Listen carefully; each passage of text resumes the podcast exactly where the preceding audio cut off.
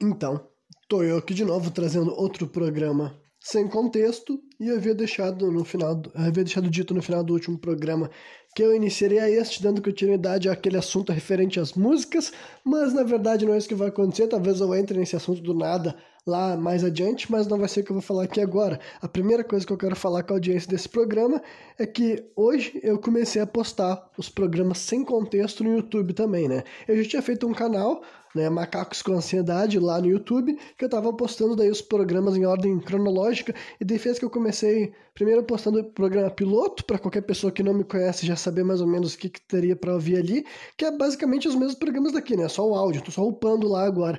E daí depois veio cinco programas sobre criptozoologia, que quem quiser conferir também vai lá. Só que além disso agora eu comecei a colocar os episódios do programa sem contexto, Inclusive, eu coloquei daí o programa sem contexto número 1, o único que eu falei por menos de 20 minutos. É até engraçado imaginar que em menos de um ano agora eu já estou me sentindo confortável e desinibido para ficar mais de uma hora falando.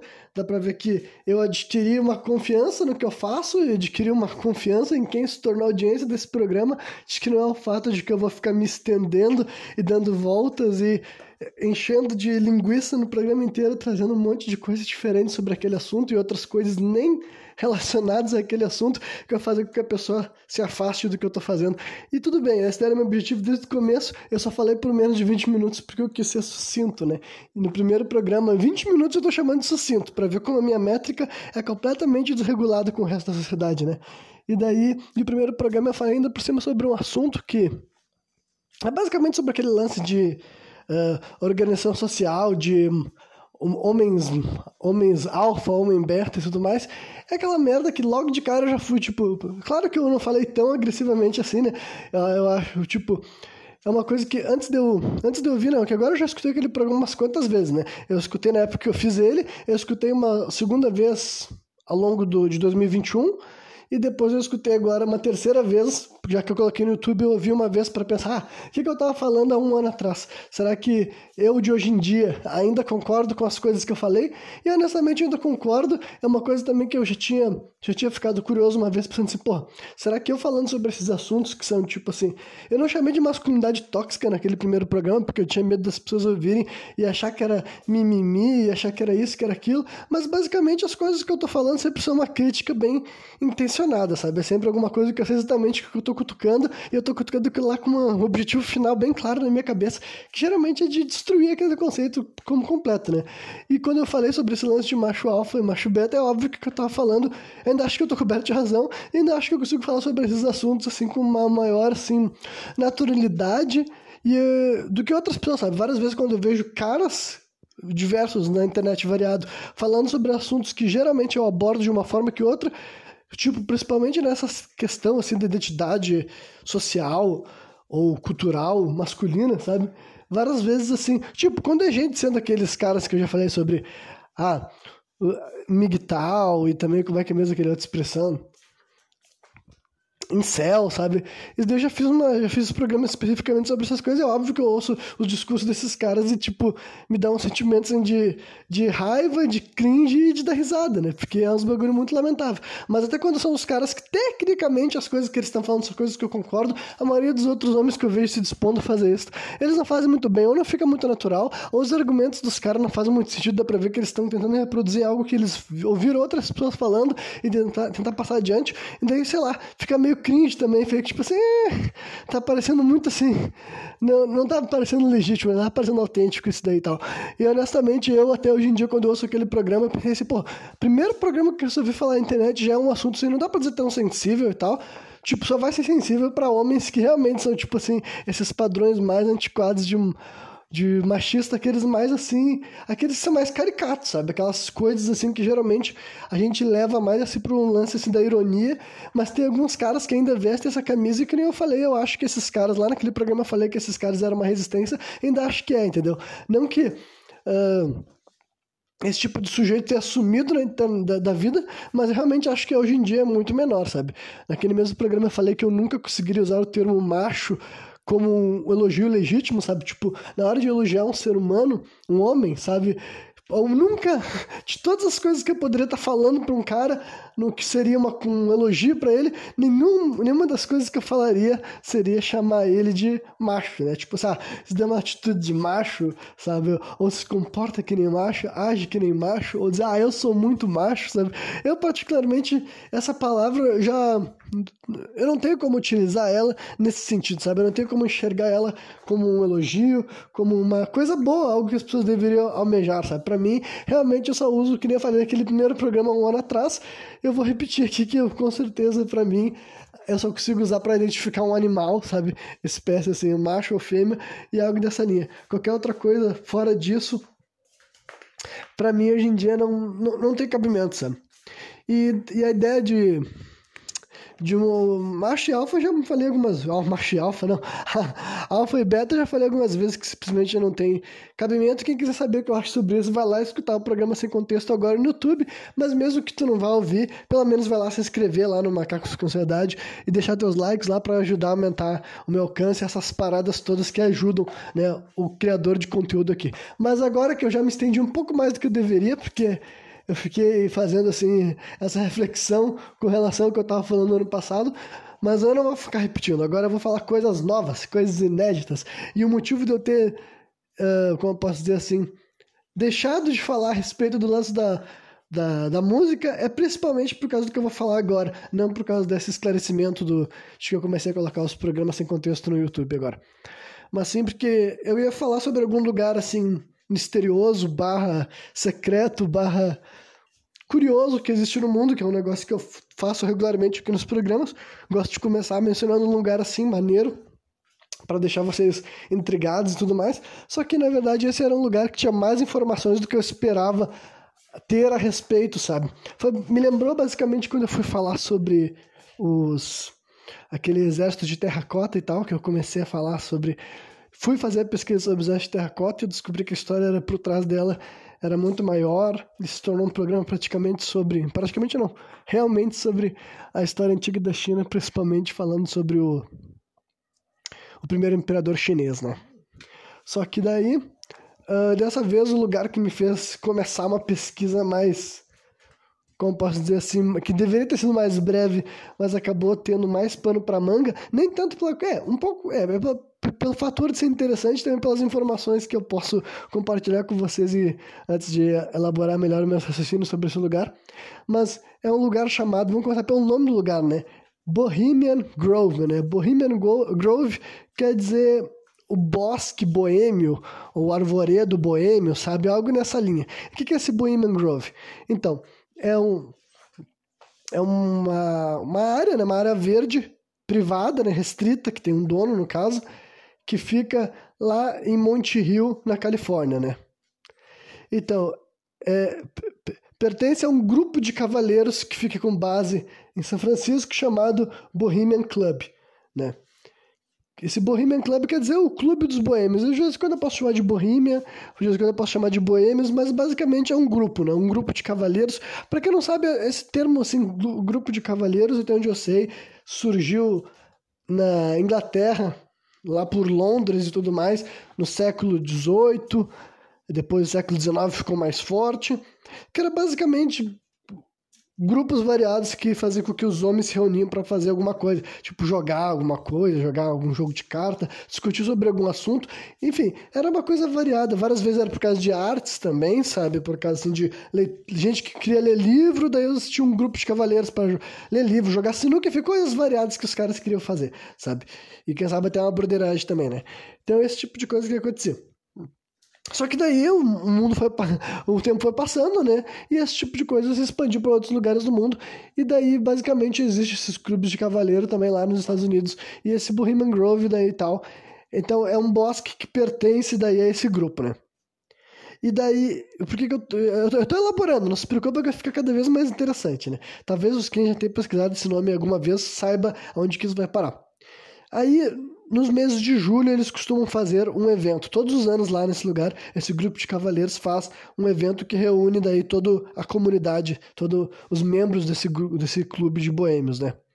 É um evento que dura mais de duas semanas e as pessoas que participam desse evento são alguns dos homens mais, assim, importantes da sociedade norte-americana e talvez até algumas figuras globais, sabe? Para vocês terem uma ideia, já vou é, para não para vocês não fugir da, do programa, eu já vou dar o um spoiler de por que, que esse, esse lugar é especificamente interessante, porque as pessoas que frequentam esse, esse grupo aí e tal, esse clube, são realmente figuras muito importantes, como por exemplo até mesmo ex-presidentes norte-americanos, gente como o Bush original e tudo mais, né? E outros presidentes também, que eu não sou muito bom em memorizar nomes de presidente nem do Brasil, quem dirá dos Estados Unidos, sabe? As presidentes e tudo mais, mas não só presidentes, outras figuras famosas, outras figuras importantes, mas aqui tem alguns nomes assim, de presidentes, tipo Ronald Reagan, Richard Nixon, né? E enfim, vamos antes. Vocês entenderam que é um, um, lugar que tem muita gente famosa, mas vamos prosseguindo para as outras peculiaridades desse lugar, né? Rola um acampamento de quase duas, duas semanas, né? Quer dizer, de mais de duas semanas, todos os julhos desse clube, que foi fundado em 1872 sabe? Então essa é outra coisa interessante. Pensem que é um clube de cavaleiros que existe desde 1882, para ter uma ideia, nessa época ainda existia escravidão aqui no Brasil, então para ver como isso faz tempo né? E esse grupo ainda existe, sabe? Esse mesmo clube que responde pelo mesmo nome e tem como base o mesmo lugar, sabe? Ainda existe desde 1872, né? E daí, esse é um clube que é exclusivamente masculino, né? Todos os membros são homens. E originalmente eh, ele era principalmente focado em artistas como músicos, escritores, jornalistas e abrir alguns espaços assim para líderes de negócios, gente com dinheiro e tudo mais que gostava dessas artes também. Só que depois com o tempo dizem que o que aconteceu foi natural, né? Que essas figuras de poder acabassem se tornando os mais influentes e eles entravam em contato com outras figuras. Hoje em dia é um grupo que acredito ter mais de alguns milhares de integrantes, sabe? Dois mil membros, por exemplo. Então já seria um grupo bem maior do que já foi, né? Só que desses dois mil, um grupo muito pequeno de pessoas são realmente assim os que tomam decisões, os líderes desse grupo, entendeu? Que tudo isso que eu tô falando é bagulho já bem assim estabelecido, sabe? Do ponto de vista assim que não é não é conspiração, existe esse grupo, entendeu? Isso daí é um fato que já foi confirmado por, inclusive, pessoas, por membros passados e presentes desse grupo. Só que agora, vocês devem, já devem estar imaginando que existindo um grupo assim, já deve abrir uma grande margem para conspiração, e é óbvio que tem, né? Eu não vou entrar, tipo, eu vou falar um pouco das teorias da conspiração, mas vocês podem ir ler, vocês devem ter ouvido falar esse tipo de coisa, sabe? Já, já, já tem exemplos de outros grupos desse tipo, só que esse Bohemian Grove, na minha opinião, dá para considerar ele assim um dos que tem mais conteúdo, com uma história até mais detalhada. Dá para dizer que talvez esse daí seja uma das influências por trás de vários outros desses supergrupos feitos por figuras poderosas, gente ligada ao governo norte-americano e como é que é mesmo? Gente assim de empresas grandes, sabe? Já foi relatado, sim, por exemplo, assim, uh, diretores ou presidentes de universidade, eu não sei como é que se chama, se é diretor ou presidente, mas os, os caras mais importantes de universidades importantes participam também desses eventos, sabe? Desses eventos privados que acontecem, deixa eu continuar falando mais algumas das coisas assim, mais curiosas que acontecem lá, né? Tipo, pode entrar convidados nesses eventos também, os membros podem levar convidados, e eles podem ser convidados até para participar desses dessas duas semanas assim que rola os esses como é, esse acampamento, sabe? Acampamento de verão, que é basicamente o que os caras falam que vão fazer lá, né? Só que, claro que não tem muitas informações também do que acontece lá dentro, no ponto de vista assim de que tudo que é dito, a, a, a gente só fica sabendo o que essas pessoas querem que a gente saiba, né? E sim, algumas pessoas tentaram tentaram invadir esse lugar ao longo do, ao longo das décadas, é claro, só que nada muito assim grandioso foi revelado, mas também tem muita segurança nesse espaço, né? É uma área de, eu não sei se eu tinha falado da área, mas são 1.100 hectares sabe? Então, 1.100 hectares é bastante espaço e dizem que quando tá rolando o acampamento, tipo, esse lugar já é protegido sempre, um ano inteiro, só que quando tá rolando o acampamento, que é só na metade de julho, sabe? Isso daí é no verão norte-americano, até onde eu sei, né? Na época que tá clima mais agradável, digamos assim, nessa época que tá rolando esses duas semanas, assim, de de acampamento, a segurança é muito mais fortificada, inclusive tendo presença de agente agente da cidade, do estado e da agente federal para providenciar assim um todo um perímetro na volta do espaço para manter seguro, já que vai ter gente tão importante lá como por exemplo ex-presidentes dos Estados Unidos e várias outras figuras assim de importância, uh, talvez são figuras que não são tão famosas publicamente, mas é sabido que eles são donos de empresas, de marcas, representam interesses de gente muito grande, que eles também são gente muito grande individualmente, sabe? Então, esse daí é, é uma versão assim bem clara, bem uh, às claras, digamos assim, né?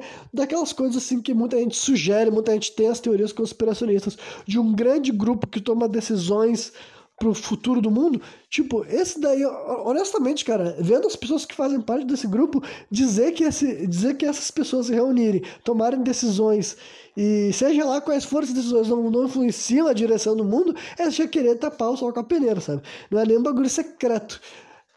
Agora, se eles têm uma super agenda ruim, tipo de destruição e dominação global, aí sim entra na, na, na, parte conspiracionista. Mas depois que eu falar todas as informações, daí eu vou dar minha constatação final sobre esse assunto, né? Como eu gosto de fazer.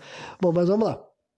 Aí, nesses eventos também rola o, o, algumas peças, entendeu? Como muitos dos membros desse grupo são artistas, e quando eu digo artistas, não necessariamente artistas famosos, é geralmente assim, artistas assim, que trabalham em teatro, sabe? Ou artistas mais locais, regionais, mas é muita gente que trabalha com obras, assim, sabe? Gente que interpreta, gente que canta, gente que dança, e eles realmente fazem duas peças, então já é um bagulho que tá ficando meio. Uh, não vou dizer necessariamente. Tipo, dá pra qualificar um pouco como excêntrico, entendeu?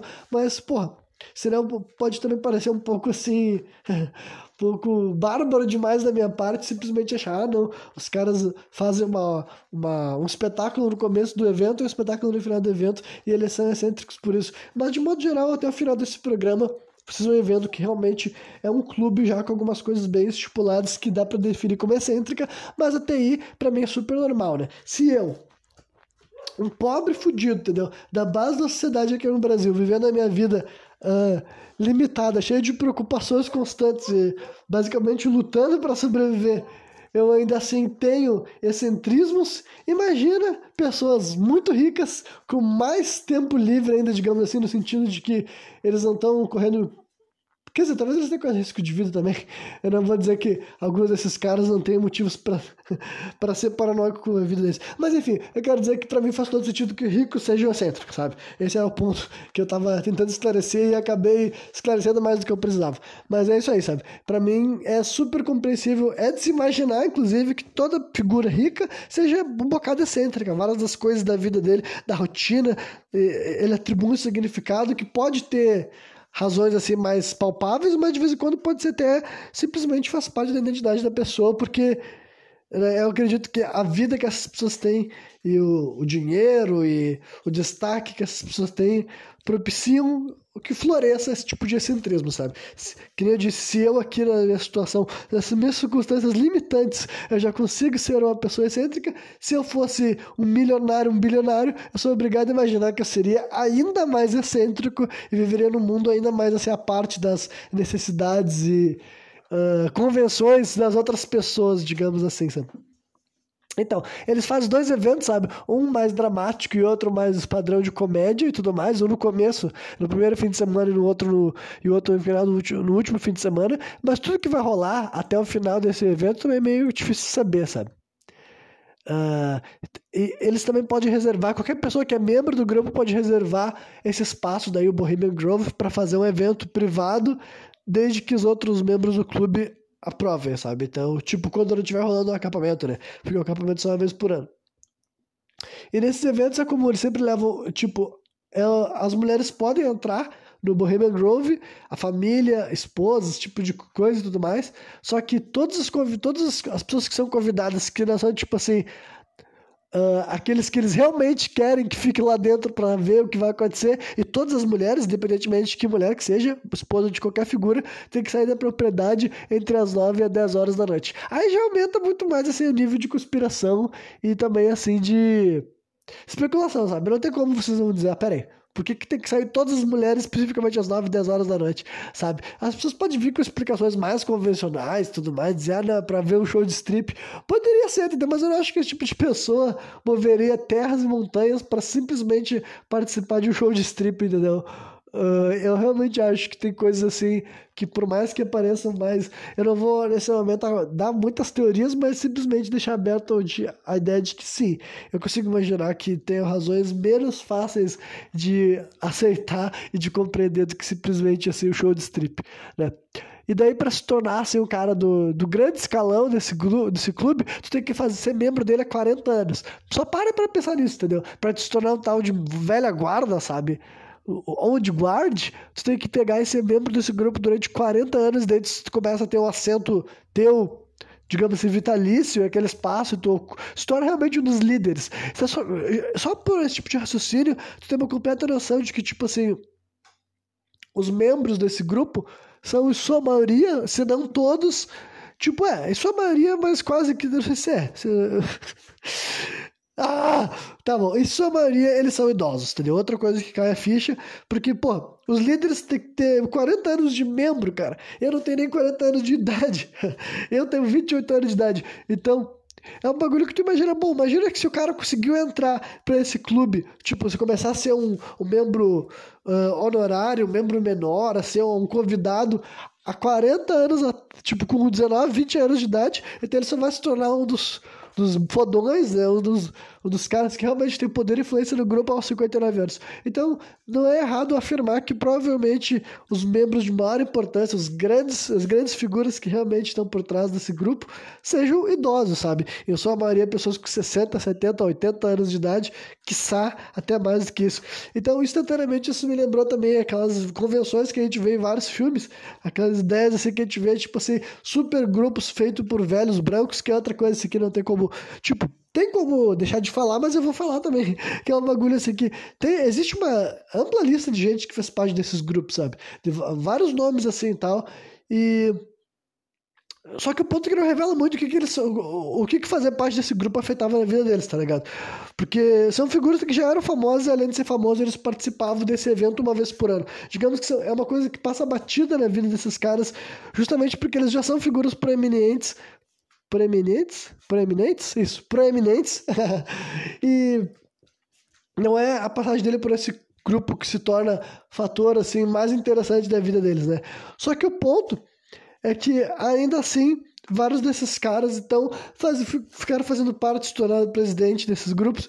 E daí ah tá que eu tava falando da ideia do, do, do grupo de idosos. Eu me lembrei de um filme que eu assisti ano passado, quando eu tava fazendo Monkey Madness de 2021, o filme Martyrs e tal, que basicamente só pra falar um, uma cena específica do filme, é revelado que muitas das coisas, tipo, as coisas que a gente assistiu nesse filme, né, que é um filme de tortura e tudo mais, aconteciam a mando de um grupo, assim, de idosos, todos eles, assim, Tu imagina que eles são ricos, né? Todos eles chegando de, em, em, grandes carrões, todos eles brancos, e também, ah tá, que eu, agora que eu me lembrei que eu ia esclarecer que, tipo, vendo essa lista de membros, uma coisa que tu constata é que são todos homens brancos, né? Não precisa ser um gênio assim tal. Então, é, já é dito especificamente que não aceitam mulheres. Já é dito especificamente, tipo, é, então já exclui um gênero por completo.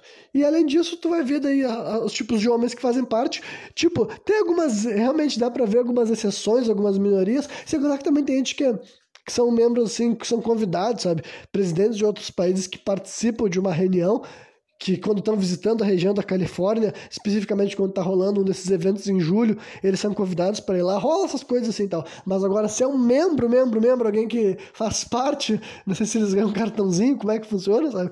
Aí não encontrei indicações. Tipo, eu, eu vi que teve um príncipe do Havaí que foi. Que dá, pra, dá, dá pra dizer que é uma das minorias que fez parte, sabe? Tem uma meia dúzia, assim, também de pessoas que dá para dizer que eles são hispânicos tudo mais. Tem europeus, teve francês, teve. Só que ainda assim as pessoas brancas, sabe? Então também não dá pra. Não dá pra. Na minha opinião, não dá pra ignorar que tem uma característica assim, muito hegemônica, para não dizer assim também. Um termo mais assim, forte, deixa eu ver do que eu posso dizer assim, hegemônico. É, dá pra dizer que, tipo assim, é, é um tipo específico de pessoas que eles aceitam e tudo mais, e é outra coisa que não dá pra. Pra mim, não dá pra ouvir esse tipo de coisa e achar que isso não causa um problema, sabe? Eu não consigo imaginar que um grupo com uma história tão grande, que, são, que, não, que não tem opinião feminina no meio, e que simplesmente são vários homens com uma traços específicos de étnicos, sabe? Para mim é óbvio que isso, na minha opinião, sabe, se retroalimenta como algo ruim, sabe? Como algo danoso.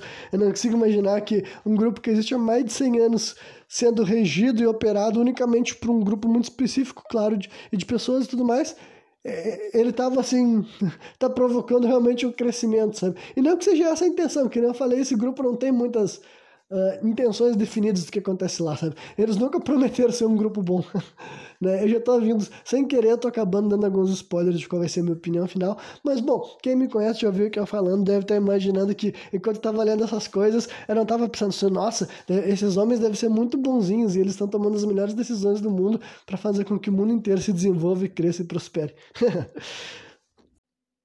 Enfim, aí o clube ele tem um, como é que é mesmo, um lema, né, que em inglês é Weaving Spiders Come Not Here. Weaving Spiders Come Not Here quer dizer aranhas tecelãs não vêm aqui. é, até uma bagulho que traduzindo ainda, ainda fica meio pomposo, né? Mas o que dá para interpretar, né, o que, que seriam aranhas tecelãs, né? Aranhas tecelãs, tu imagina que é alguém, ou um grupo de pessoas no mínimo, né? Mas, ou um indivíduo ou um grupo de pessoas que fica tecendo alguma coisa, seja uma rede de informações, uma rede de contatos, sabe? Algo desse tipo assim, sabe? Mas também não sou eu aqui que vou conseguir deduzir, né? Eu vi gente falando que provavelmente quer dizer que lá dentro eles não permitem que haja negociações, assim, referentes a fechar negócio, acordo, é um espaço reservado para discussões mais, assim, morais, filosóficas, entre eles todos, sabe? Do que simplesmente ficar fechando negócio e acordo, tipo de coisa que eles poderiam conversar fora de lá, sabe? Mas eu também não sei se esse tipo de informação dá pra botar a mão no fogo, porque se é um grupo minimamente secreto assim, talvez não seja tão fácil de interpretar o lema quanto as pessoas imaginam, né? Enfim, aí sobre o que, que acontece lá também tem muita especulação, sabe? Exatamente, algumas coisas eu vou conseguir elaborar melhor, mas existe bastante relato de que algumas grandes algumas grandes decisões políticas e de negócio aconteceram lá dentro, que a gente tinha sugerido mais cedo. Existe uma delas referente, inclusive, sobre o Manhattan Project, sabe? Esse Manhattan Project foi o, o projeto que fez a primeira bomba atômica, sabe? As que foram lançadas lá em Hiroshima e Nagasaki, inclusive. E falaram que nesse rolou uma reunião em 1942 dentro do Bohemian Grove que participou gente como Ernest Lawrence. Esses nomes, assim, é famosos para quem gente que tá ligado nesse lance, nessa época da invenção da bomba nuclear, sabe? O J. Robert Oppenheimer, que provavelmente é o mais famoso desses nomes todos, né? E também tinha presidente de universidades como Harvard, Yale, Princeton, gente que representava a companhia de óleo norte-americana, representava a companhia de energia elétrica norte-americana e vários oficiais militares daquela época, sabe? Então, é o tipo de coisa que eu falei aqui, sabe? Não, é o tipo de lugar que, claro, que deixa evidente que toma decisões que afetam o futuro do mundo, sem exagero, sem simplesmente tu reunir tantas pessoas grandes, mesmo que tu diga que lá não pode ser conversado sobre negócios, supondo que seja assim, sabe? Uma conversa que vai ter entre essas pessoas, ainda mais com todas essas precauções e reservados e o espaço entre eles e tudo mais, pega e vai vai pegar e, e, não vai ter impacto, não vai ser importante para o mundo de alguma maneira, nem que seja para os Estados Unidos, mas de vez em quando as coisas que os Estados Unidos falam afetam o mundo inteiro, né? Como esse lance da bomba atômica, a bomba nuclear, não dá para dizer que simplesmente influenciou a história do mundo como a gente conhece, né? Independentemente de ter começado lá dentro dos Estados Unidos, digamos assim.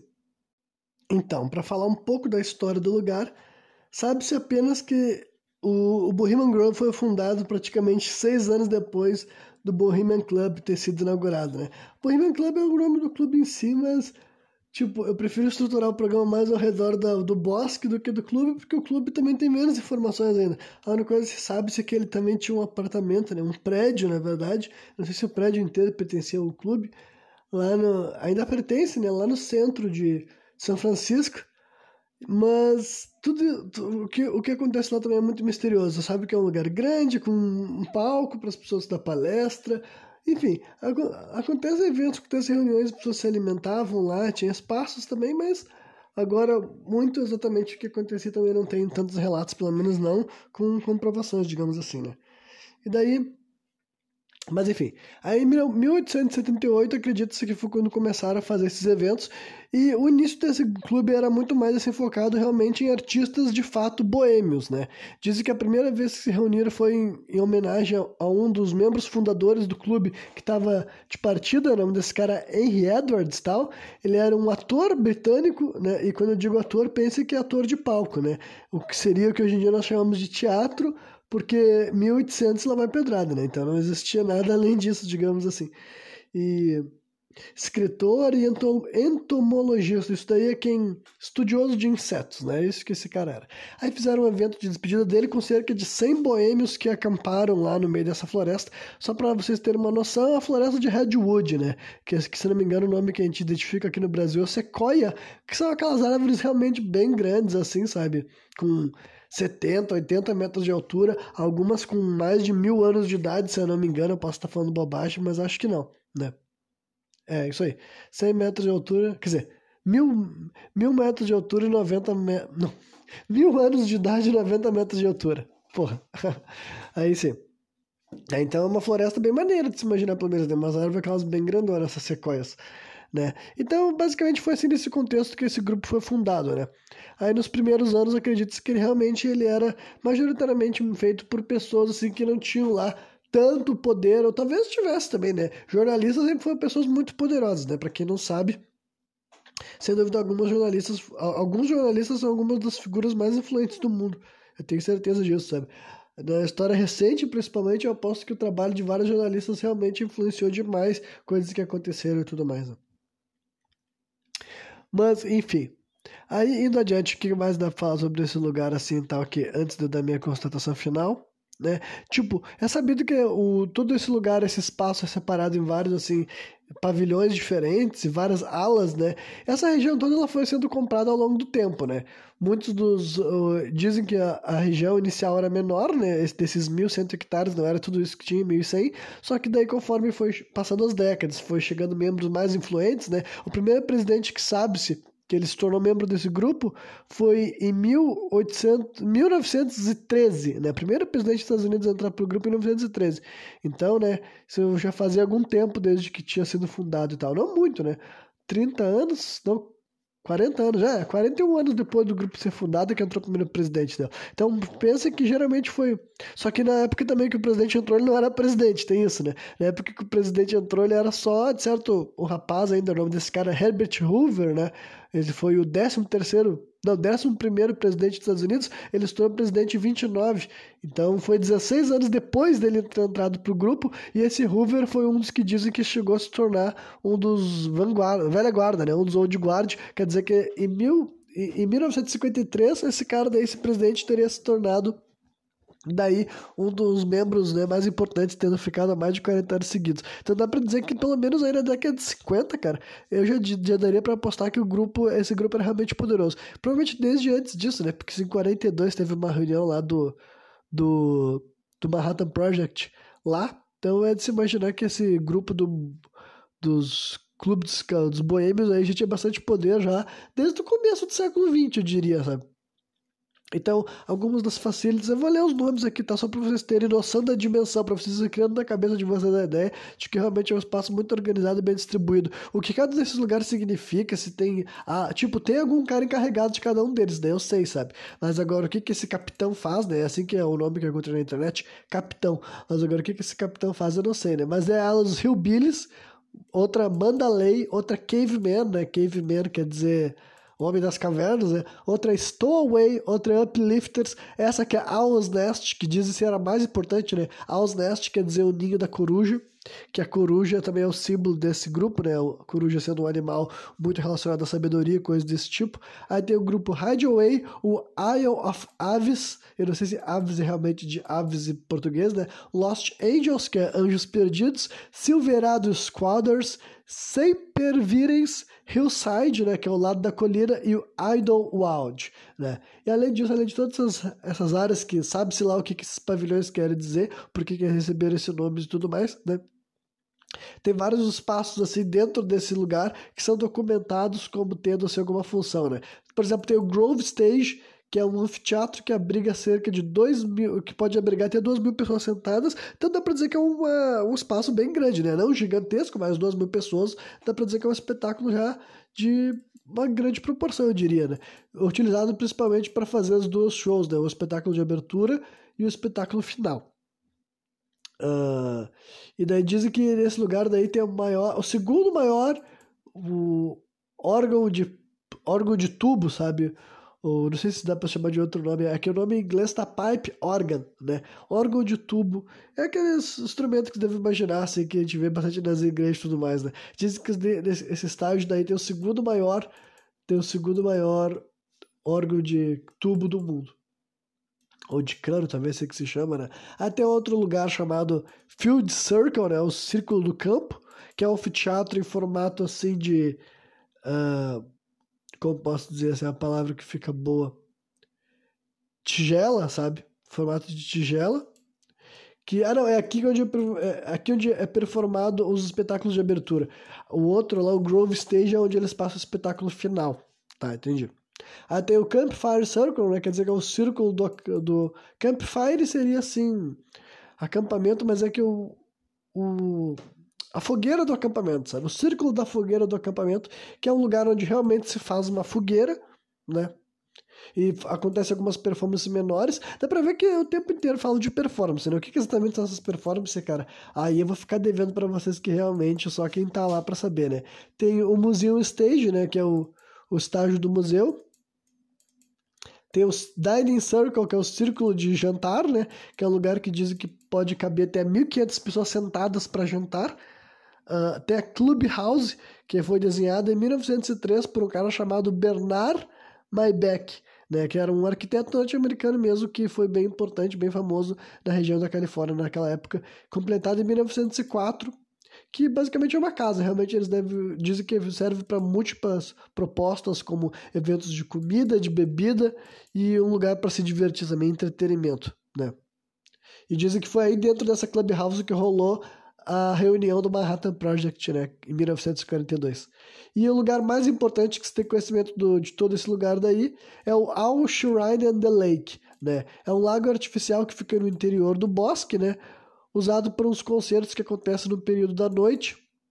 E também onde acontece um outro ritual de importância desse lugar daí, que é, que é o tal de Cremation of Care, que eu vou falar mais um pouco adiante, porque esse daqui tem mais coisas ainda para contextualizar né? Que acontece no primeiro sábado do acampamento. E também né, outros eventos menores e tudo mais, né? E é um lugar onde colocam, o, onde tem uma estátua feita com de argila e ferro e pedra, se não me engano, de uma coruja e tudo mais. Enfim, é um lugar que diz que é muito importante, tudo, pra, provavelmente por causa dessa Cremation of Care, eu acho, né? E agora eu cheguei nas, nas, minhas anotações referente à segurança do lugar, mas eu já tinha falado sobre isso lá em cima. Só que daí aqui eu encontrei alguns dos casos famosos de gente que conseguiram se infiltrar, né? Porque muitas dessas coisas assim que acho que as informações que eu tenho no caso, né, foram tiradas dessas dessas informações né, que quem deu foi gente que conseguiu se infiltrar dentro desse espaço, né? Um aconteceu no verão de 1980, né, então já é bem recente, digamos assim, né? É de se imaginar que não tem muitas informações do período mais antigo do que aconteceu lá dentro, tipo de fontes externas, né? Uma coisa é a gente saber aquilo que os próprios membros querem que a gente saiba. Outra coisa é a gente receber informações de gente que não é membro do grupo, que se infiltra e tem algo para dizer, né? Enfim, aí no verão de 1980, um repórter chamado Rick Clogger conseguiu entrar no Grove com a ajuda de um cara que era que era funcionário do lugar, né? E ele se tornou, ele fingiu ser um trabalhador nesse espaço, né? Porque eles precisam ter vários funcionários certo para fazer um monte de coisa, né? Servir coisas e cuidar do, do espaço, sei lá o que, que é necessário, né? E durante dois fins de semana ele ficou trabalhando nesse lugar daí e tal. E daí, né, depois disso ele conseguiu vender uma reportagem que foi publicada em 1981, então, né, em agosto de 1981, quase mais de um ano depois, eu diria, né, de uma revista chamada Mother Jones. E dessa mesma época, a ABC Evening News, né, o programa de, do, da rede ABC, pegou e lançou uma reportagem especial sobre o Bohemian Grove. Aí no verão de 89, né, nove anos depois, a Spy, a revista Spy, né, quer dizer, o Spy Magazine é o revista, será? É, era uma revista satírica Enfim, o cara que escrevia para essa spy, Felipe Wise, gastou sete dias dentro do, do, do acampamento, se fazendo de conta que ele era um dos convidados, né? Que daí, em novembro de 89, saiu um pouco mais rápido, né? Ele conseguiu lançar, escrever um artigo chamado Inside the Bohemian Grove, né? Dentro do bosque boêmio. Depois disso, ele foi descoberto e preso por, por entrar na propriedade privada, né? Em 15 de julho dos anos 2000, Alex Jones, né, que é um cara bem famoso assim por ser de extrema direita e extrema direita norte-americana no caso, né? E bem ligado a teorias da conspiração e tudo mais. Ele conseguiu também alguma coisa. Ele e o cameraman dele, Mike Hanson, conseguiram entrar clandestinamente no Bohemian Grove e conseguiram pegar uma o que seriam imagens do Cremation of Care, né? Só que, e o Jones dizia que era um ritual de sacrifício, né? Então já, aí já entra sobre os bagulho mais assim, conspiratório e mais assim, alarmante, né? E daí, é, disso que, dessas imagens que ele conseguiu retirar, um, um artista, um artista não, é, um diretor de documentários fez um episódio de uma, de uma série, entendeu? Documental, né? Que o nome do episódio se chama a Elite Satânica Sombria, né? E daí, no final das contas, mas esse cara disse que para ele não, não passa de um de comportamento que ele viu em comunidades fraternas, sabe? Enquanto o Jones produziu um outro documentário chamado Dark Secrets Inside the Bohemian Grove, né? Os segredos secretos dentro do Bohemian Grove, que descrevendo, descrevendo aquilo que ele viu como rituais satânicos, né? Então, umas figuras, umas visões meio contrárias, né? Um enxerga como algo simplesmente assim, extravagância, de certo, relacionada a comida, bebida e outras coisas do gênero assim, e comportamento adolescente, né? E o outro enxerga como rituais satânicos. O que, que será que aconteceu? Eu não sei, talvez seja algo no meio, da, no meio do termo, né? Em 19 de janeiro de 2002, um cara de 37 anos, né? O Richard McGaslin, que era um cara que ele tinha sido fuzileiro, cosplayer e dublê do Batman, né? Então, realmente, não é um cara qualquer. Ele foi preso depois dele fazer uma infiltração no Bohemian Grove, onde ele começou diversos incêndios, né? certo? Ele estava fazendo alguma forma de protesto, eu diria. É, ele estava muito armado e vestindo uma máscara de caveira com uma roupa escrito Phantom Patriot, né? Fantasma Patriota. Patriota? e não tinha ninguém do. Não tinha nenhum membro do, do clube no dia que ele fez essa invasão, né? Só tinha certos funcionários e membros da segurança. Enfim. Aí falando então sobre algumas especulações relacionadas a esse lado mais de tradições, rituais e símbolos, né? Em primeiro lugar, o clube tem um patrono. O patrono é um santo que, na minha opinião, não é lá muito famoso. Eu tive que fazer uma pesquisa, inclusive, para falar sobre esse episódio, que é o santo chamado John of Nipmuc. Né? Esse John Nepomuk viveu lá no que hoje em dia a gente chama de República Tcheca, né? E basicamente ele é um padre, um santo que ele foi canonizado em 1700, tipo, ele viveu em 1300 alguma coisa, no né, século 14 e morreu no e foi canonizado no século 18. E basicamente a história que se tem conhecimento é que ele foi morto por um rei, né, o rei lá da da cidade de Boêmia, aí talvez seja por isso que escolheram esse santo como patrono, simplesmente por causa disso, essa piada, talvez, né? Porque tem uma cidade lá na República Tcheca com esse nome, de Boêmia e tudo mais, só que eu não sei se eles pronunciam Boêmia, né? Mas enfim, aí esse, esse padre, ele é um padre cristão mesmo, ele foi morto porque o rei lá dessa cidade ficou puto com ele porque ele não tava querendo confessar o que, que a rainha contava para ele no confessionário, tá ligado? Então o padre ele falou: "Não, não, não vou te contar o que a tua esposa tá falando no confessionário, porque isso daí eu estaria, né, descumprindo a minha o compromisso com Deus". Aí o rei ficou putaço e tocou esse cara dentro do rio, né? Esse padre daí que séculos depois viria a ser canonizado e ele é o patrono desse clube, né? Por quê? Bom, aí já não sei, tá ligado? Se é simplesmente uma piada com o nome do reino, ou o fato de que ah, um rei boêmio matou esse cara, agora ele tem que ser o, o nosso patrono, cara, eu não sei, né? Mas simplesmente esse daí, inclusive, tem estátuas dele e tudo mais, né? Dentro desse. desse. desse. De, eu, não, eu não sei que que tu, como é que tu define, sabe? Todo esse, esse complexo de, de espaços que tem dentro desse bosque, né?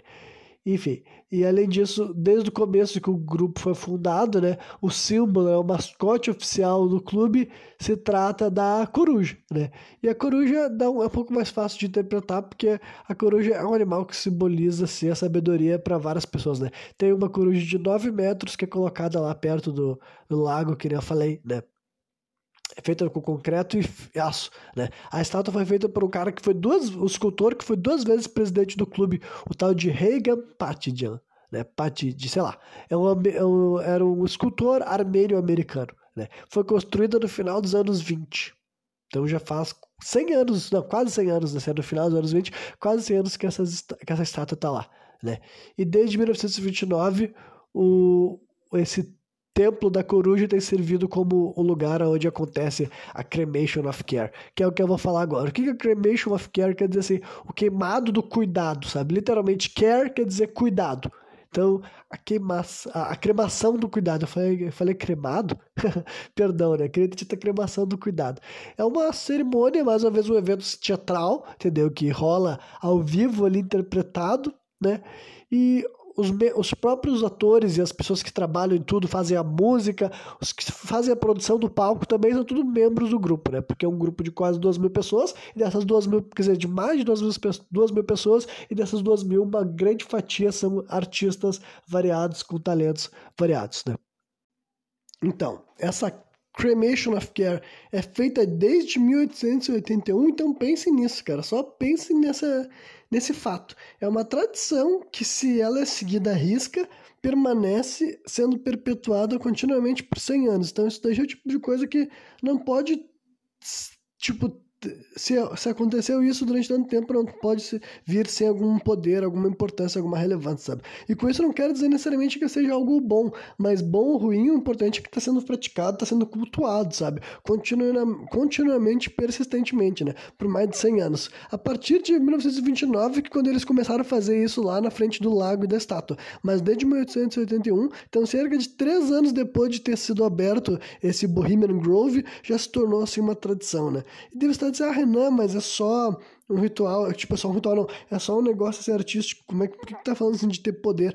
É que espera que eu já tô deixando mais um spoiler de como vai ser meu esclarecimento final sobre tudo isso, né? E por fim, a última coisa que acontece nesse evento é a tal de Grove Play, né? Grove Play quer dizer a peça do Grove, a peça do bosque, a peça do arvoredo, que é feita na noite final, no último fim de semana do acampamento de verão, que é um evento musical e teátrico, né? De grande escala, escrito e composto pelos membros do grupo, que envolve mais, membros do clube, né, que envolve mais de 300 pessoas, incluindo a, o coro, o elenco, o pessoal que está trabalhando, né, o stage crew, eu não sei muito bem como é que se fala stage crew, uh, pessoal do palco, sabe, que é equipe do palco, talvez, sei lá, a orquestra, né, a primeira Grove Play foi performada em 1902, né, e então pense também, já é uma outra tradição que já se acontece por mais de 100 anos, né? E agora, antes de esclarecer as coisas finais, as minhas constatações finais, vamos falar de algumas controvérsias nesse espaço. A primeira, né, a maior de todas é esse lance de não ter mulheres, né? Mas então, primeiro, vamos relatar que ao longo da história desse grupo é sabido que quatro mulheres foram membros honorárias, né? O que é membro honorário em vez de membro full? Aí é também meio complicado qual era o tratamento, o que as pessoas achavam sobre isso tudo tudo mais. Né? Mas enfim, quatro mulheres especificamente foram receberam acesso ao Bohemian Grove ao longo da história dele. A Margaret Bowman, né, que era esposa de um dos fundadores, digamos assim, né? O, uma poeta Ina Kubrick, que foi uma bibliotecária do clube, a atriz Elizabeth Crocker Bowers e a escritora Sarah Jane Lippincott, né? Tipo, por que, que essas mulheres receberam essa oportunidade é muito variado, né? Mas pense que, de certa forma, entendeu? Só para deixar bem claro, eu até acho que todas as mulheres, assim, dá para ser consideradas percursoras, entendeu? De alguma maneira. Obviamente que elas conseguiram esse destaque por várias questões. Provavelmente elas já eram de uma família rica, provavelmente elas já eram de uma família letrada. Tipo, essa Margaret Bowman, eu já eu li um pouco sobre ela e ela foi uma daquelas mulheres que ela foi, tipo assim, literalmente ela recebeu a educação do marido dela, entendeu? Mas isso pra época, pro contexto que daí aconteceu, isso daí pensem que isso daí essa mulher viveu no século XIX, sabe? 1800 ela vai pedrada. Então, uma mulher que viveu nessa época daí, só por ela ter tido a a, a, primeiro lugar, a, o privilégio de aprender um idioma, né? Porque, porque essas mulheres tinham essa opção. Mas, né? Então, só, mesmo que seja assim um caráter meio que assim, porra, a mulher foi educada pelo marido dela e graças ao marido dela ter feito algo, ela conseguiu virar uma, um, uma nota de rodapé na história. Sim, mas pra, em contextos assim, tipo, históricos, é que ela merece o crédito por ela ter sido uma mulher que soube ler, soube escrever, sobre passar informações adiante e ter conseguido conquistar o espaço, sabe? Mesmo vale para a mulher lá que foi bibliotecária do grupo, uma poeta, só para uma mulher ter sido uma poeta, conseguir algum espaço, conseguir ser publicada e ser renomada e ser reconhecida. Claro que elas, essas mulheres também devem ter enfrentado um machismo gigantesco para a época, entendeu? Estou realmente querendo dar o devido crédito para coisas assim que merecem ser destacados, sabe? Então, historicamente, para um grupo que não tinha a menor intenção de permitir que as mulheres sequer entrassem lá, é bem provável que essas quatro mulheres que entraram lá, seja por causa de associação com o marido, ou enfim, a razão que fosse, cara, pelo menos elas se tornaram essas membros honorárias. Mas desde a morte da última delas, em 1928, nenhuma outra mulher foi aprovada no grupo, que é bem, né? Interessante, quando eu digo interessante não é falando de, ah, isso é bom, isso é legal, mas realmente é um fato, assim, histórico, digamos assim, né, é um bagulho curioso de se imaginar, né. E ah, isso daí não conta daí visitas, né, que visitas femininas, tiveram bastante visitas femininas lá, que podem ficar durante o período do dia, digamos assim, né.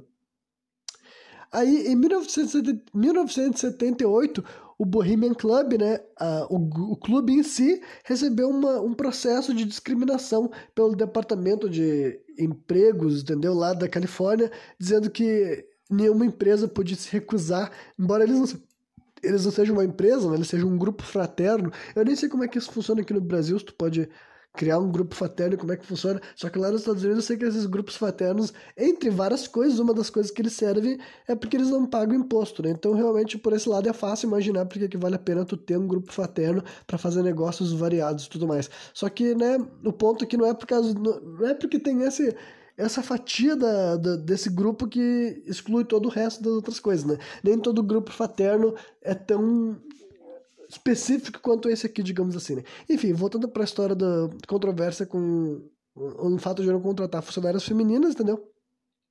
Em 1978 rolou esse processo. Aí, né, em janeiro de 81 foi, de, foi lançado uma, uma, uma ordem judicial dizendo que o clube teria que começar a contratar membros do. mulheres, e para eles defenderem disso, eles falaram que como o clube era só masculino, tinha várias tradições que eram, tipo assim, que seria difícil ter que readaptar, como, por exemplo, os caras estavam acostumados a urinar em público sem nem utilizar os toaletes mais rudimentares, né? E que a presença de mulheres nesse tipo de ambiente poderia alterar o comportamento do clube, dos membros do clube, no caso, né? De qualquer forma, o juiz mandou se fuder e disse que em, em outubro foi mais uma vez falado que eles tinham que começar a contratar mulheres. Aí então o Bohemian Club conseguiu fazer uma. recorrer para a Corte Superior da Califórnia, né? E realmente falaram que, que eles podiam continuar assim, continuando da maneira. continuar continuando. Eles podiam manter-se sem contratar mulheres, né? Mas, mais uma vez, daí outro órgão voltou lá, conseguiu reverter a decisão, e daí em 1987, finalmente, entendeu? Praticamente nove anos depois da primeira vez que alguém tentou fazer esse clube passar a contratar mulheres, finalmente eles foram forçados dizendo que o Bohemian Club, independentemente dele ser um grupo privado e não um grupo assim comercial, ele não estava acima das outras leis e ordens que configuravam todo o Estado e que se ele queria continuar contratando pessoas para trabalhar, parte das pessoas que seriam contratadas teriam que ser mulheres? E é isso aí, entendeu? Basicamente é o tipo de coisa que eu, eu acho que era digno de mencionar, porque realmente é curioso, né? Não é porque tu é um, não é porque tu se convencionou que tu vai ser um grupo exclusivo para homens que tu não vai poder recorrer a certas, tu não vai poder, tu, tipo, tu vai ter o privilégio de driblar certas coisas, mas sim, essas funcionárias mulheres não ficam lá durante a noite também, tipo, a carga horária delas não inclui trabalho noturno, então, né, ainda mantém esse mistério do que acontece de noite sem os olhos femininos na volta. Curioso. E também tem um, um, caso que eu não vou me abranger muito também, mas também tem coisas relacionadas assim à, à madeireira, né? É óbvio que numa uma floresta com árvores tão bonitas, tão importantes tudo mais, tem acusações de que o tipo dentro do Bohemian Club não tem acusação de rolar desmatamento, porque honestamente aparece, parece que o pessoal do clube quer manter o bosque bonito e grande, entendeu? Parece que é a intenção deles. Só que agora, regiões fora do Bohemian Club, Bohemian Grove, que aparentemente também tem ligação, tipo assim, alguns dos membros do clube também são donos dessas terras que já não pertencem a Bohemian Grove. Parece que eles fazem concessões para madeireiras, fazem negócio. Basicamente, esquema que nem rola aqui no Brasil, entendeu? Lá com a nossa Amazônia. Lá também tem gringo safado vendendo as florestas natural dele, essas sequoias que são bem bonitas, na minha opinião, e tudo mais. É, mas então, basicamente sim, também tem esse tipo de golpe que era de se imaginar, entendeu? De gente envolvida com com a indústria madeireira, seja a indústria madeireira legal ou ilegal e tudo mais, entraram também naquele negócio de que, aquela coisa de que certo desmatamento é bom para evitar queimados, mas já teve gente que refutou eles dizendo que uh, redwood não é o tipo de madeira, né? A sequoia não é o tipo de madeira que pega fogo do nada, assim, então não é o tipo de madeira que tem que ser controlada para esse tipo de medida, né? E por fim, agora antes de fazer um esclarecimento, eu só vou mencionar assim que tiveram muitas muitas obras de ficção que utilizaram é, essas histórias do Bohemian Groove, sabe, do, do bosque bosque boêmio que começaram a vir à tona a partir dos anos 80 e tal, para se inspirar para obras de ficção, né? Tem uma grande parte de uma novel famosa chamada Significant Others, né? Que se passa de rituais dentro de um lugar, tipo, na verdade se passa no Bohemian Groove mesmo e fala que rola uns rituais lá mais assim macabros, né? Tinha de se imaginar. Tem um filme também chamado Ted Bear's Picnic que eu não conheço, né? Que é um filme de comédia que mostra que tem um, um, grupo secreto que faz uma reunião no Bohemian, Grove, Bohemian Grove. É um filme de 2002 e tal, mas dá pra ver que ele, que ele pega a mesma ideia também, né? Aí também, deixa eu ver o que mais. Se tem mais alguma outra coisa. Enfim, tem um filme também que eu nunca assisti, que é o tal de The Conspiracy, né? Que tem uma cena que é inspirada no Sociedades Secretas, assim como Bohemian Grove, né? Bohemian Club, na verdade, né?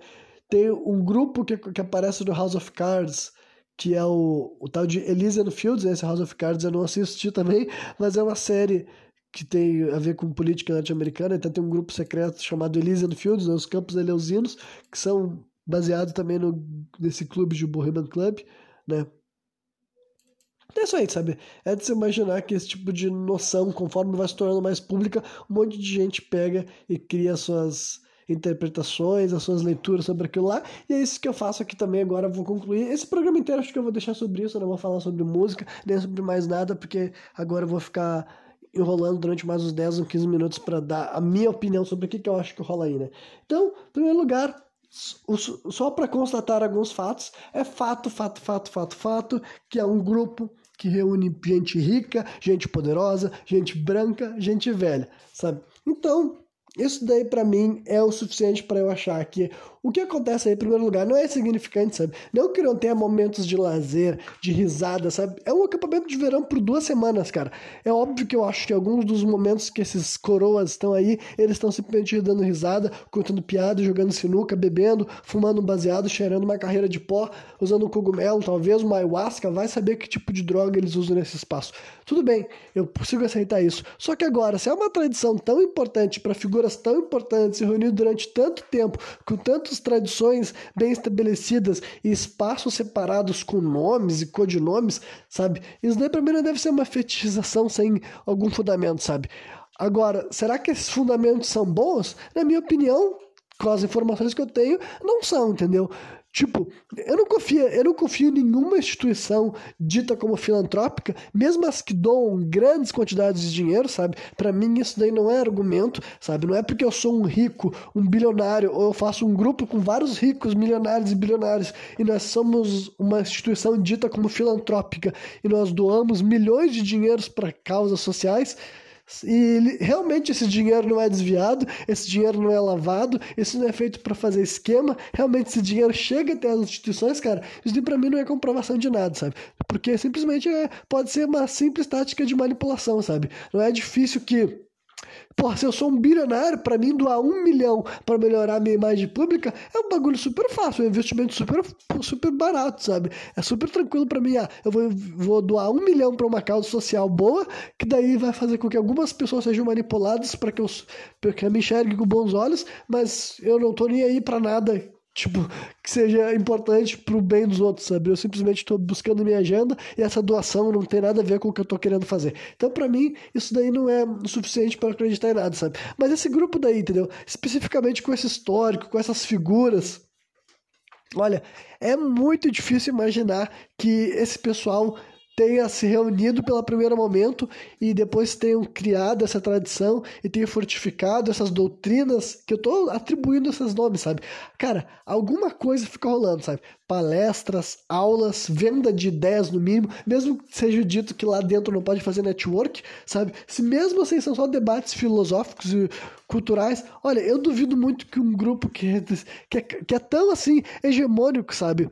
Não tem, não, não tem acesso a mulheres, não tem acesso a homens de classes sociais até diferentes, etnias, sabe? Eu duvido muito que esses caras ficam ressoando só hinos de grandeza, sabe? É muito, no meu ponto de vista, é muito difícil que isso seja gente que tá lá sendo bem intencionada, sabe? E ao mesmo tempo também que eu não acho que esteja acontecendo só coisas assim insignificantes, mas então agora vamos entrar nas conspirações. Eu acho realmente que rola rituais e daí eu não vou nem dizer que são rituais satânicos, mas agora que esse grupo daí, além de um caráter assim fraterno de reunião, ele também tem um caráter de culto, talvez religioso, ou se não ser religioso, pelo menos espiritual.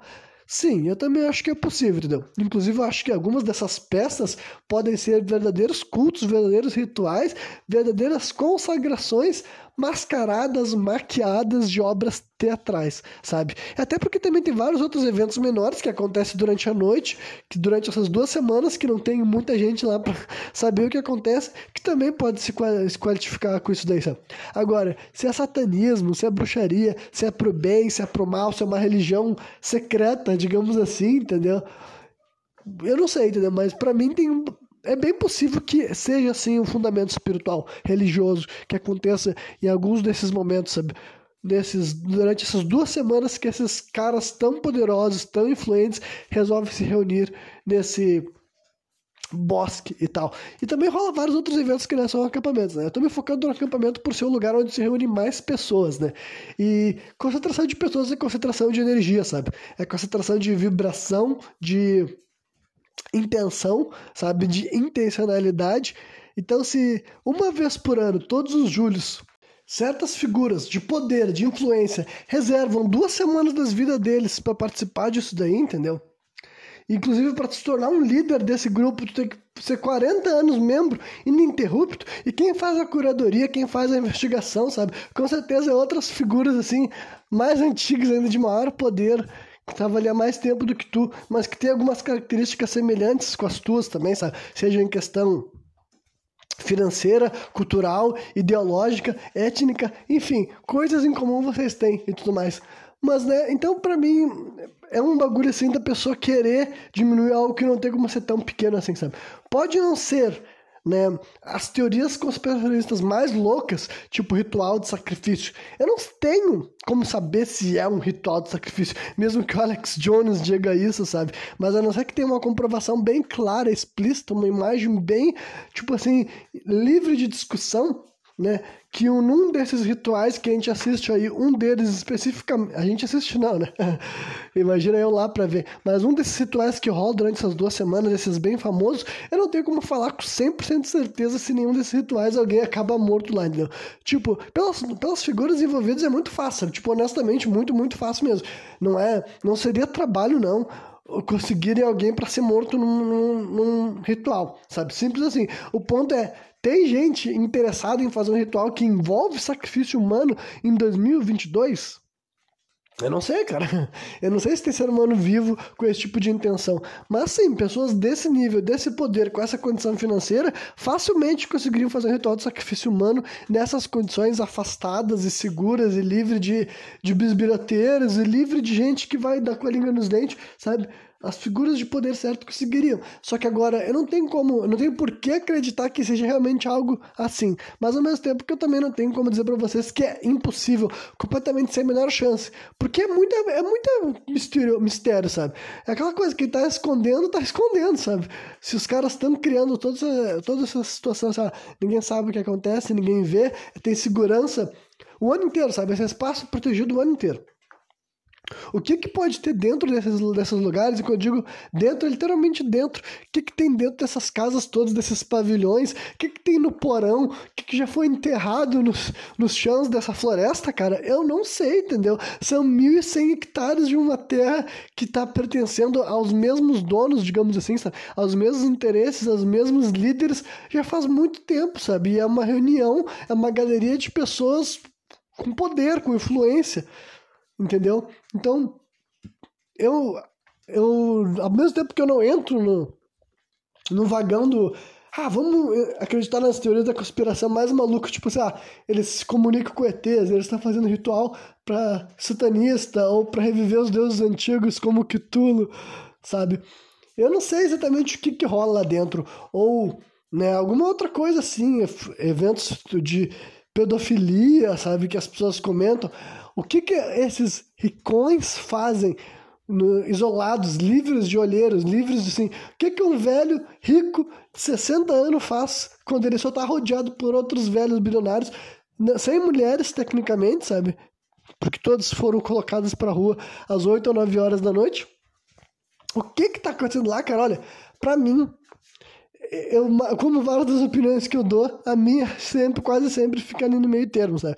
Eu não consigo pegar e imaginar que é algo tão simples assim, tão, tão, tipo assim, banal. Eu não acho que alguém fique 40 anos preso num grupo, sabe? Se a única coisa que ele vai fazer lá a cada um, um ano é ir lá ficar de palhaçada, sabe?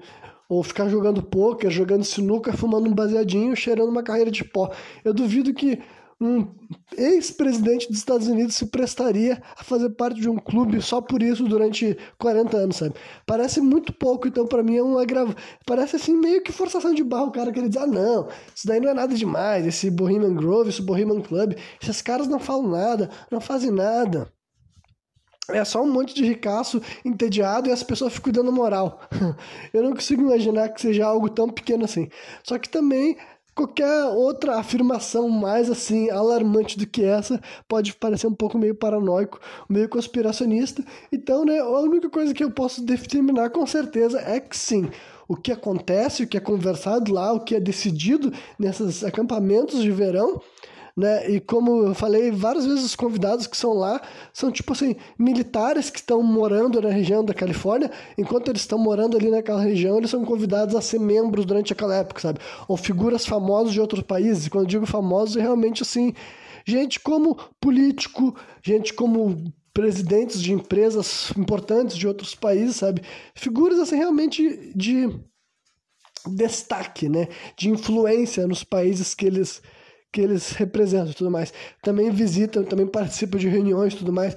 Então, alguma coisa acontece lá, sabe? Alguma coisa assim de importância, de relevância, que quando esses homens né, não tão variados, não tão diversos, e em grandes, em grandes, sua maioria, os mais importantes pelo menos, são todos idosos, todos velhos, sabe? Sem exceção, 100% dos chefes desse grupo são velhos, sabe? Sem a menor sombra de dúvida, pela simples regra de que para ser um dos líderes tem que ser membro durante 40 anos. Então é impossível que qualquer uma das pessoas que são um dos líderes, um dos grandes, assim, e, o que, que esse líder faz também eu não sei, cara. Qual é o poder desse líder? Se ele tem um poder sobre os outros, se ele manda nos outros, se ele decide, se ele chega pro cara, olha só, tu tem que fazer tal coisa. Se é um bagulho tipo máfia, sabe? Eu não sei, sabe? É o tipo de coisa que nem não precisa ser explicitamente assim um crime, sabe? As pessoas que levam pra esse lado, assim, ah, mas se fosse algo assim, tipo um crime, se fosse um lugar assim que as pessoas são sequestradas, estupradas, matadas, já teria sido vida tona, alguém teria descoberto. Tipo, em parte eu concordo, entre aspas. Em parte, entre aspas, tá difícil, né?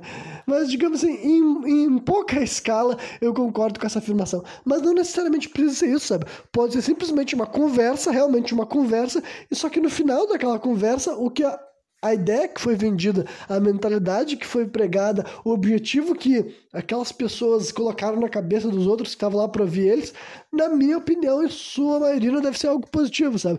Porque é assim que eu imagino que as cabeças humanas são formadas, sabe?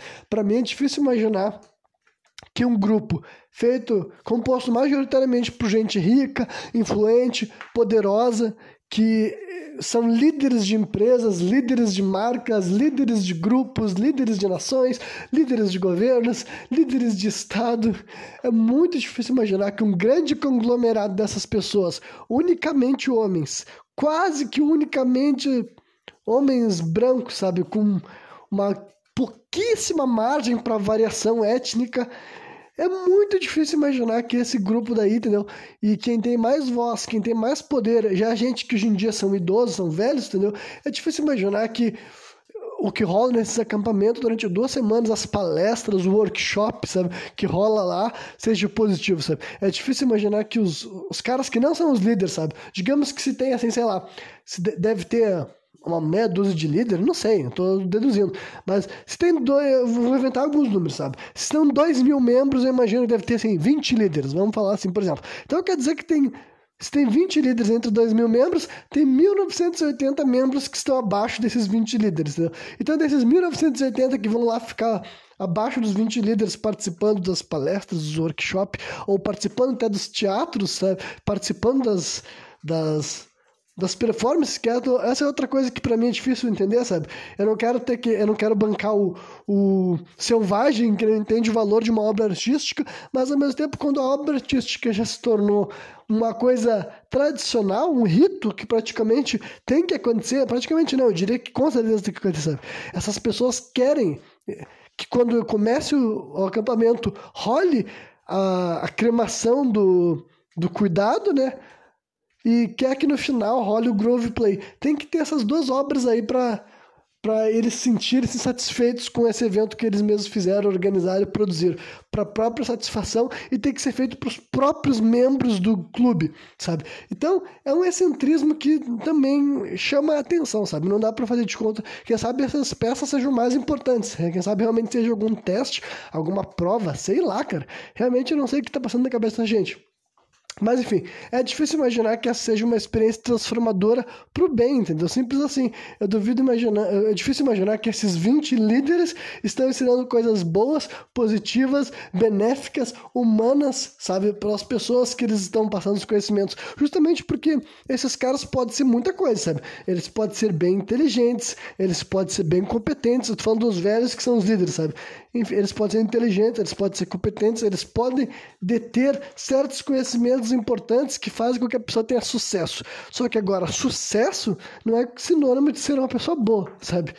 Então, eu realmente, para mim é difícil enxergar um grupo, de, a existência de um grupo como esse como esse Bohemian Club, como algo que me deixa faceiro, sabe? Pensar, não, com certeza esse bando de velho, branco e rico com poder político está se organizando para distribuir amor, carinho, conhecimento, sabedoria, igualdade e humanidade para o povo.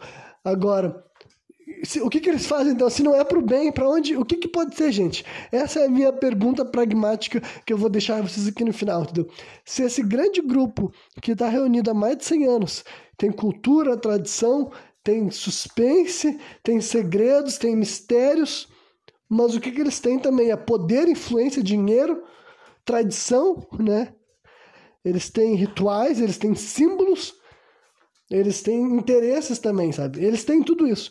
Só que, na minha opinião, não tem como tudo isso se reunir para juntar algo bom que vai transmitir coisas boas para o mundo, que vai transmitir coisas legais, conhecimento, sabedoria, amor, integração, sabe? Eu não consigo ver como essa coletânea de coisas vai devolver para o mundo essas coisas que eu acabei de falar agora. Então, se não tem como ser algo positivo, sabe? Se não tem como esse, esse conjunto de seres humanos estar tá, tá impulsionando a balança do mundo ou da sociedade para um lado bom, eu sou obrigado a achar que o que eles fazem no mundo aqui não é algo bacana, não é algo positivo. Então, honestamente, do meu ponto de vista aqui, eu penso, porra, se existe um grupo como esse lá nos Estados Unidos, eu me pergunto se não existe algo parecido com isso aqui no Brasil e eu simplesmente ainda não me dei conta ou simplesmente ainda não recebi essa informação. Mas é de ficar alerta, sabe? É de tu ficar assim, hum. Então, né? As coisas que eu sugiro, eu já sugeri várias vezes, realmente não parece tão absurdo quando tu sabe que existe esses grupos que são simplesmente assim misteriosa, sabe? No mínimo isso. Quem me ouviu até a final aqui pode estar tá achando um monte de coisa, sabe? Pode estar tá achando isso, aquilo, aquilo outro, pode ter várias opiniões, pode ter várias deduções, mas realmente espero que tu não tenha achado em primeiro lugar, que não tem qualquer coisa de relevante acontecendo lá, né? E que realmente sirva para pelo menos te fazer pensar sobre isso, refletir sobre isso, o que que pode estar tá acontecendo pelas, pelas nossas costas, sabe? O que, que pode estar acontecendo sob, tipo, bem debaixo dos nossos olhos, digamos assim, mas simplesmente as pessoas não têm livre acesso, ou mesmo que tivessem livre acesso, elas não têm, assim, a possibilidade até de estar, assim, investigando ou sabendo as reais intenções de um grupo, de uma instituição, né, de uma um clube, para encerrar, digamos simplesmente assim, um clube. Mas é isso aí. Quem me viu até o final, espero que tenha curtido. E qualquer dia eu tô de volta novamente, trazendo mais um programa sem contexto.